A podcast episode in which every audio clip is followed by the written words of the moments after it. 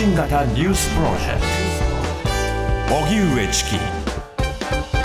セッション。TBS ラジオキーステーションに生放送でお送りしている荻上チキセッション。パーソナリティの荻上チキです。南部ひろみです。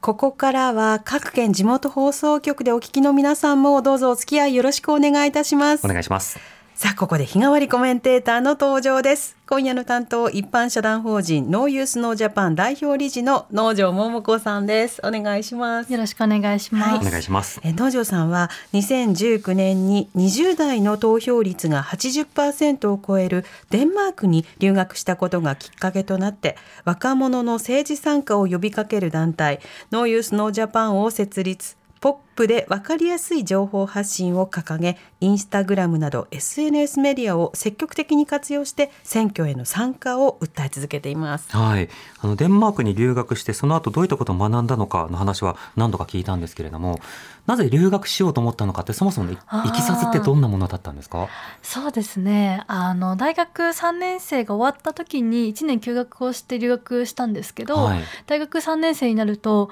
あのキャンパスがもう真っ黒になるんですね。あのそれはみんながリクルートスーツを着て学校に来るからなんですけど、であの私は周りがみん就職活動を始めた時になんか私はまだ人生で何したいかわからないから就職できないと思って、うん。あのどうしようかなっていうので周りはどんどん就職活動をねこうインターンとか応募するんですけど、でどうしようどうしようって思った時にちょっと一旦立ち止まろうと思ってうん。休学しよう、で休学するならどうせならなんか日本の中にいるだけじゃなくてあの1年学校休むわけだからどこ行ってもいいんだからなんか一番学びたいところに行ってみるのがいいかなっていうところで留学しようっていうふうに思いました。うん、もう英語圏に行くのとまた違ううんうん北欧だと言葉がいろいろ様々じゃないですか。そうですねあのデンマークの場合はデンマーク語なんですけど、はいあの私が行ってた学校は英語でもあの授業をしてくれていたりとか、うん結構デンマーク人は英語が喋れるっていうのはもうネットで見ていたので、はい。まあ結局そう英語が通じてしまうからデンマーク語全然できないで帰ってきちゃいましたね。うん、結構苦労とかされませんでした？あーやっぱりあの日常生活全寮制だったので寮に住んでいるんですけどそのご飯とかね食べているとデンマーク人ばっかりが周りになるとどうしてもデンマーク語で会話をしてるんですよ。んで私が一言何か話しかけたり英語でって言えばみんな英語に切り替えてくれるんですけど、うんでもなんかこうねそれを言い出しづらかったりとか、うんうん。いう意味で初めてこうマイノリティみたいなのを感じたのはあ留学の時だったかなとかちょっと思いますうね。ん。食べ物うん。について寮で出たごは。飯って気になる。うん食べ物はですねじゃがいもがあの小さいじゃがいもが結構あの主食として食べられてて蒸したやつ、でそれは美味しかったですね。でうん。もそれ以外は、まあ、基本日本のが美味しいなっていう。なんかすごい困るほどではなかったですけど、ええやっぱり油っぽいしっていうところもあー。あって。でもデンマーク海が近いから海産物とか美味しそうう。なん。印象ですけど。いやどちらかというとでも農業の国なのであのうん。豚とか鶏とかおは、うん、あの結構こう豚かな？豚産業とかはね結構あのやってるんですけど、うん。まあ、ただやっぱり気候変動のあの対策として、その肉食を減らした方がいいっていうのが学校のテーマにもなっていたので、はい。まあ、結構なんか私の学校に通った子はみんな草ばっかりだったよねみたいな。食が、堂がね野野菜多め菜多めでしたね。うん。乳製品とかは？あそう乳製品も有名ですうん。チーズとかね、ね。そうそこもねやっぱりなんか美味しいよねって。でこ国の産業だよねっていうところとでもこれからの地球を考えた時に減らしていかなきゃいけないよねっていうところの葛藤は常にあの産業と市民社会にもあるし、うん。学校の中でもありましたね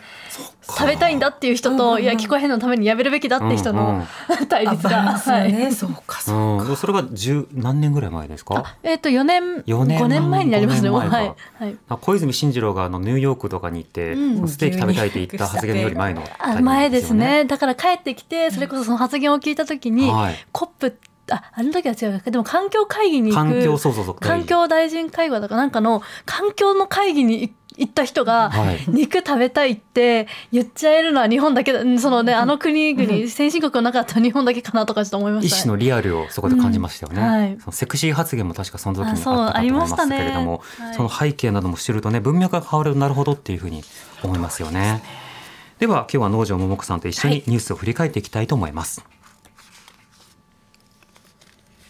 自民党安倍派の政治資金パーティーをめぐり安倍派から議員側にキックバックされ政治資金収支報告書に記載されていない額は過去5年間でおよそ5億円に上るとみられることが分かりました。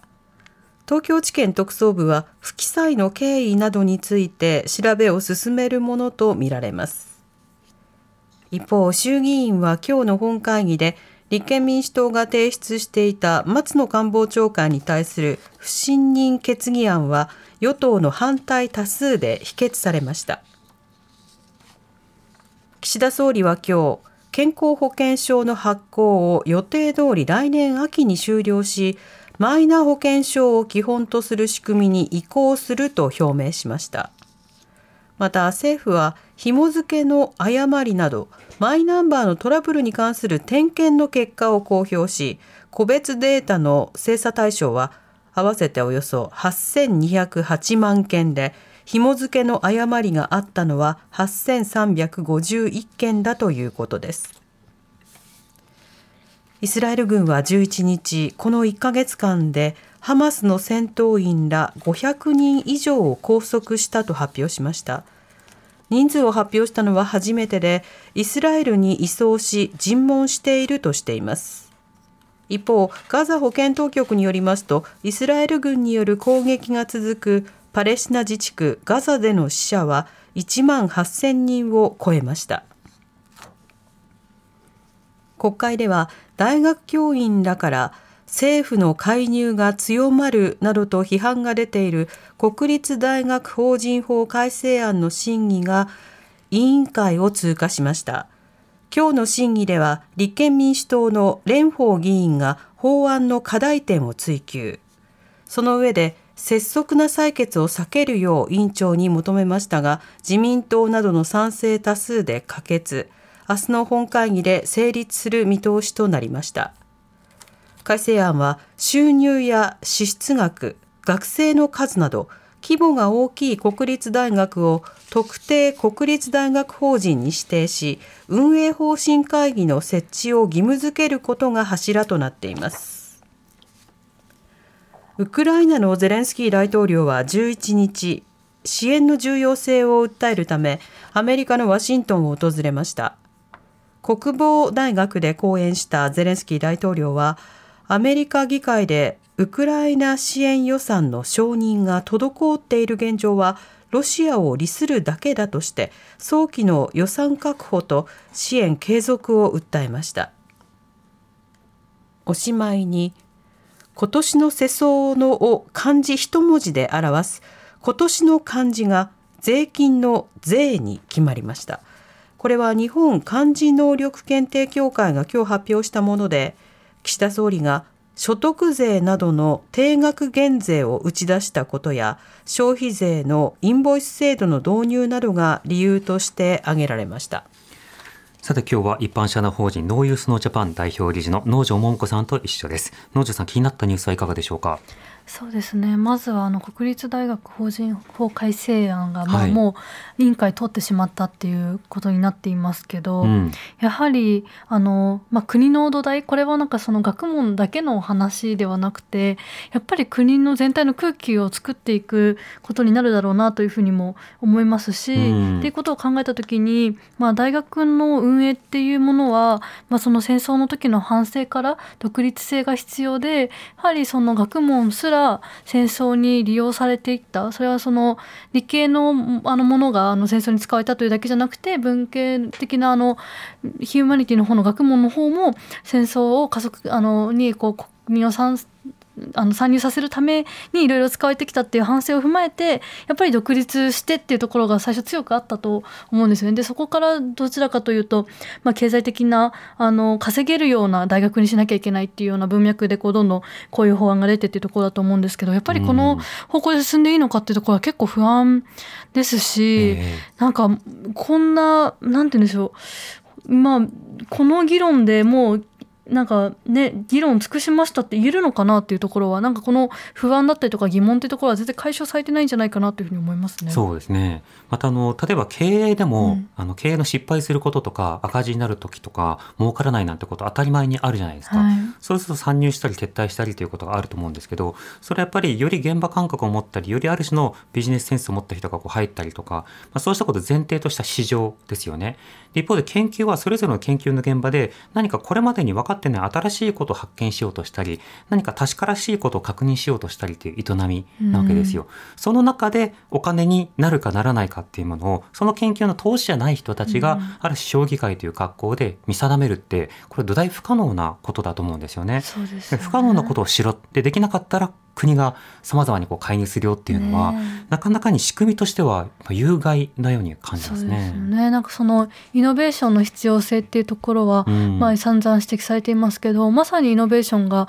起きるかもしれないあの学問っていう現場で、はい、でもそれがいつ起きるかとかどういうその研究の積み重ねの先なのかでいつなのかっていうところはやっぱりまあそんなすぐ予測できるようなものでもなかったりする、うん、中でこのなんかビジネスみたいな感覚を大学に持ち込むことが本当にいいこととはちょっと思えないっていうふうにあれ感じますね。そうですねあと連想するのは一つは今年岸田さんは国会で何度も何度も物価対策の話をする際に、稼ぐ力っ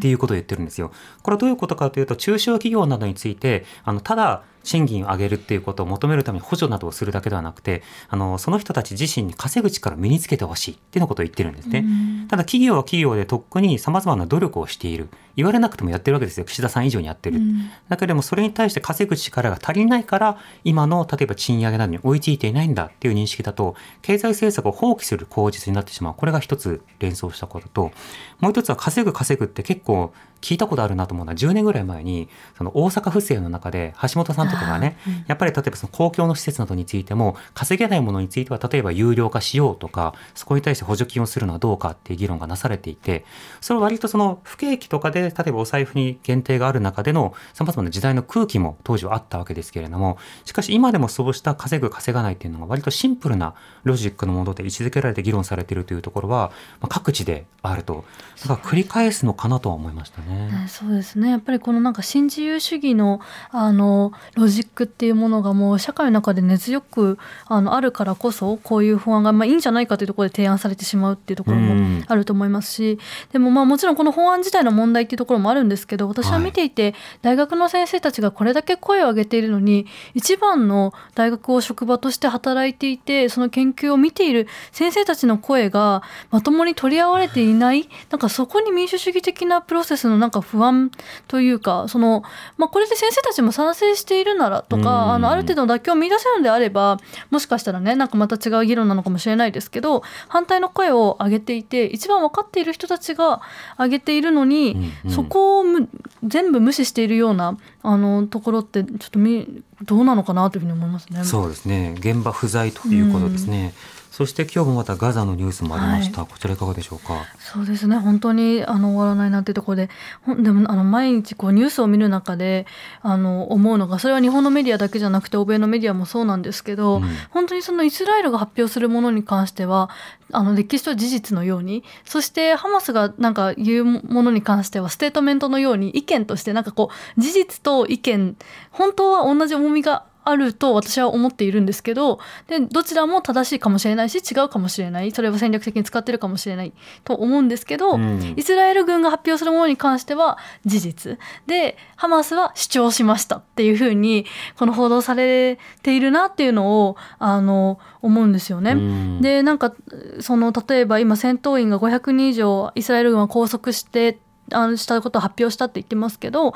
これが本当に戦闘員なのかっていうところも確かめられないですしこの間ひどいね写真とかいっぱい出ましたもんね。でむしろまあ写真が出ちゃったからこそそれを理由付けするためにあのもうもはやオープンにしてしまえっていうことで自分たちは正当なプロセスでやっているんだみたいな。でもそこって本当に正しいのかなんて全然わからないですし尋問しているって言いますけどなんかあの私がイメージする尋問と多分ここで行われているそれこそあの性暴力だったりとかもすごく暴力的な映像みたいなものも SNS では流れていますけど、はい、拷問ではないかと、うん、そこは結構なあの、ね、一つの言葉ですけどやっぱりイスラエル軍が出しているものを正しいと受け取って自分たちはこれを考えていいのかって。で、まあ、そうじゃなかったとしてももう1万8,000人ガザで死者がいてこれ自衛っていう範囲ではもちろんないですし、うん、イスラエル軍が行っているこのあの大量虐殺に対してやっぱり日本政府として例えば経済制裁をするとかもう少し踏み込んだあのイスラエル軍に対するノーっていうのを言える手段ってまだ残ってると思うんですけど、えー、そこがなんか、うん、もう少しこうまあ、やってほしいなって思いますしそういうふうに動いてもらえるように、まあ、市民社会というか私生きてる私たちも何かできることないのかなと思っていますね、うん、先週から今週にかけても各所でデモも起きています、うん、こうした声についても耳を傾ける必要はあるかと思います。さてこの後は、えー、フロントラインセッションです。TBS 荻上チキセッション TBS 905-954ここからはフロントラインセッション日替わりコメンテーターに今一番気になるトピックスについてお話しいただきます。今夜は一般社団法人ノーユースノージャパン代表理事の農場桃子さんです。よろしくお願いします。お願いします。お願いします。さて今日どんなテーマでしょうか？はい、今日はあの香港観察してきましたっていうことで。はいあの2週間ほど前に1週間香港に、はい、行ってたんですね、はい、遊びに行ってきたんです、えー、であの基本的にはちょっと最近仕事ねずっと活動ばっかりしてるから休もうっていうことではあったんですけど、はい、やはり香港に行ったならやっぱりあのねでも2019年にあったデモの話もそうですし今の香港社会のことも気になるなということでちょっと観察してきたのでそのレポートじゃないですけど、はい、したいなと思います。来られたんですね。そうなんです。であの香港中文大学にっていう、あの大学にも行ってきまして、そしたらあの案内してくれた方がですねあここがあのセッションでチキさんが収録してた場所ですって。ベンチですかね？ベンチです。なんかあの 大学のカフェテリアのあの庭先みたいなところに椅子と机とあって、はい、であのそこにあここなんですねとか言って写真撮ってきました。ラジオのスタッフと倉田徹さんが一緒に現地の学生にインタビューをしたという、ねうん、その模様を応援しましたね、はい、当時はあの本当にもうあの運動の最中デモの最中でもあって、でちょうど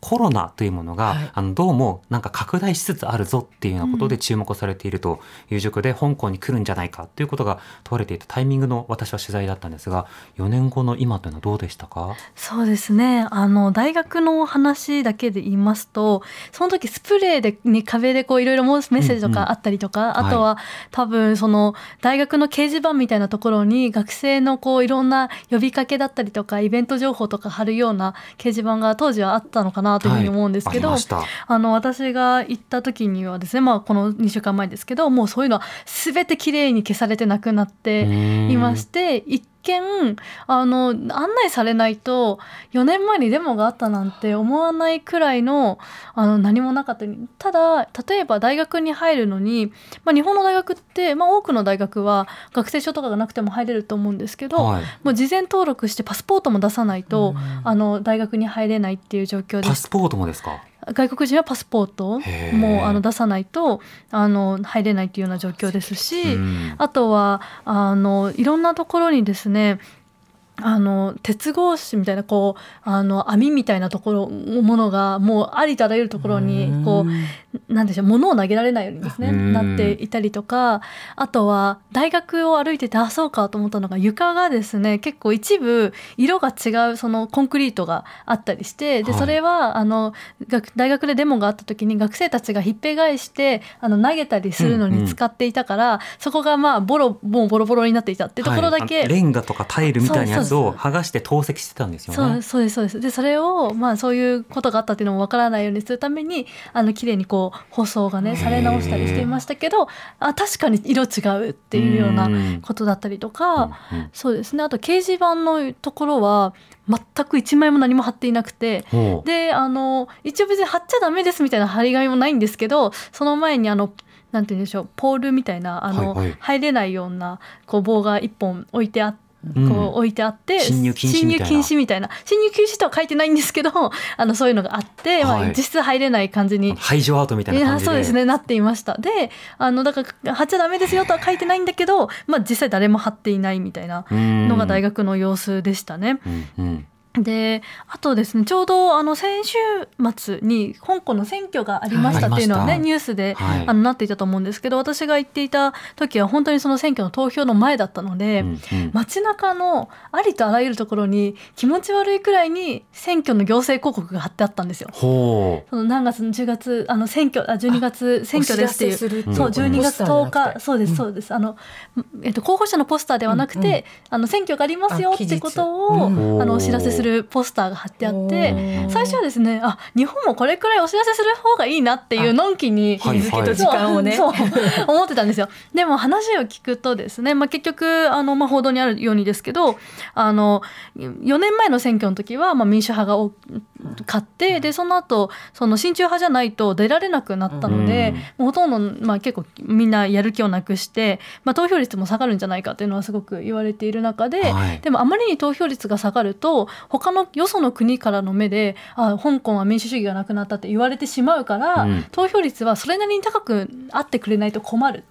っていうのがあってそれで公務員は絶対に投票に行ってくださいみたいなのがあったりとかあとはそのこのポスターですね。もう街のありとあらゆるところに。動員そう。もう例えばあの2階建てのバスがね香港はありますけど、そこのラッピングが全部、あ。の選挙になっていたりとか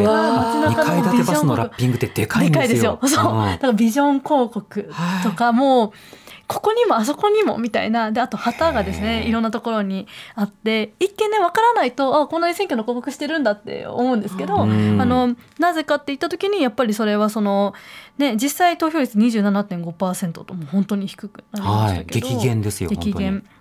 でもあの、まあ、それを避けたかった。っていうところだったんですよね。逆に言えばその街の風景を見れば、うん、それだけあの行政側が投票率上げたいと思っても、市民は沈黙を持っての抵抗っていうものをし続けたんですね。うん、そういうふうにあの数字としては受け取れますよね。あの私もちょっと香港であの会った友人がですねあの何人かしかいなくてしかもまあ同じような年代のっていうところなので、はい、それがちょっとどこまで香港の一般的なあれなのかわからないんですけど、まあ、でもやはり4年前には200万人を動員するデモがあって、あの多くの人たちがやはり香港のあの自分たちの自由っていうところを訴えていて、はい、で今回それがなくなった結果やっぱりもう投票に行かないことっていうのが意思表示。だけどこれも難しいのがですねあの夕飯をその飲食店で食べてる時にこの話を私が無邪気にですねすごい選挙の広告あるねみたいなあので聞言ったらですねあそうなんだよみたいなところで、まああんまりそのやっぱり大きく誰が聞いてるか分からないから言えないっていうところであのその投票に意思を示していかないっていうのはできないしそれを実際にやったら逮捕されたりするっていうこともあるので、ああその日はちょっと予定があるかもしれないみたいな、みんなはぼかしながら。街の空気も全然変わっちゃったんですねじゃあ。そうですねきっと、あの会話がこう自由に立ち行かないというか。そうあの結構あの密室で、うん、いる時は全然あの自由に、あの、うん、私とかに話してくれるんですけど、うんうん、まあ、誰が聞いてるかわからないような場所ではあのこれは怖いからあのちょっと後で話そうみたいな感じでしたね。うんうん、わあの阿古さんとか阿古さんとかね、はい、あとはその倉田さんとか、うん、香港の専門家の方のこの番組の中のレポートでも、はい、やっぱりコロナを経由したというのもあるけれどもちょっと外で食べるんじゃなくて家にお弁当を持って帰って自由な話をお家の中でみたいな、うん、そうした使い分けが進んだ印象があるということを聞きましたね。うん、いやまさにあの私もちょっとね自分が、まあ、知識不足でその友達に外でねどこまで平気なのかとか全然あれなんですけどあのやっぱり結構みんなその、まあ、打ち合い情報できてから、うん、まあ、自分の、まあ、あと20代の子たちとかでやはり運動の最前線にいた子たちはもうやはりあの香港の中にいられなくて、うん。うん、外にもで、はい、出てしまっているっていうところがあるんですけどやっぱりこうデモに参加したりとか一賛同者として普通にいた子たちはやっぱり暮らしをそこで続けなきゃいけないっていう人たちもまあ、もちろんいて。国家安全法の監視のもとで生活が続くということになるわけですね。そうですねなので、まあ、そこがちょっと難しいんだなというのは本当に感じましたね。香港ねやむちゃでほやらみんなで集まって自由闊達に今どう思ってるみたいなことを話すのがカルチャーだったのが、はそれをはばかられる状況っていうのは、なんか一つの香港のトレードマークみたいだった文化が変わってしまったっていうのは、ね、そのお茶を飲むのがその2階3階4階、うん、建物雑居ビルの4階などにある小さな書店で、うん、えー、いろんな書籍などを売っているようなところで知識人の方と学生の方と住人の方がこう話し合うっていう、まあ、そうしたのものもさまざまな文化人などが逮捕摘発されたり弾圧されたり国外に避難せざるを得ないという状況になって、やっぱり本当に表現の現場表現の調あの自由というのが制限されるそんな動きでしたよね。そうですね。だからあの、まあ、その私が会った香港人の友人は、うんうん、あの日本が大好きで、うん、彼女も日本語もね勉強していてっていうので、うん、あの日本に来た時に神保町の本屋さんで、はい、香港のデモのあの、ね、コーナーってあるじゃないですか、うんうんうん、香港について学ぶっていう。でそれを見た時に嬉しくて涙が出てきたっていう話をしていて、もう香港ではそういうデモがあったっていうようなことを書いてるような本っていうのは一冊も買えないしもう本屋さんにあるその政治的な本っていうのは基本的にもう中国の体制をあの肯定していたり、まあ、褒めたりするものしかないのでその、まあ、表現の自由もないし言論の自由もないし、まあ、そういうものを手に入る入れることも難しい、まあ、ここで買って持って帰ってしまったら捕まってしまうので、あれですけどやっぱりその日本で、まあ、日本はねもちろんそれ売ったりできますし話したりすることもできるからなんかその例えば先週の末のあの選挙の結果とか投票率が低かったっていうところも、はい、まあ、今これだけねパレスチナの問題があったりとか日本もこのねパーティー券の問題でで ざわざわしていてというところがあるのかなと思うんですけど、はい、やっぱりなんか話題にし続けなきゃいけないなというふうに思いますしそういうスペースをね、うんうん、日本で作れたらなとも思いましたね。そうですねまたそういったディスカッションというものをオープンな場で重ねていくというのも重要かなと思います。はい、また取り上げたいと思います。はい能條さんありがとうございました。ありがとうございました。明日のこの時間は TBS テレビニュース23専属の須賀川拓記者が担当です。お知らせに続いて、慈恵学園コムグループプレゼンツ、あなたの夢は何ですか？お送りします。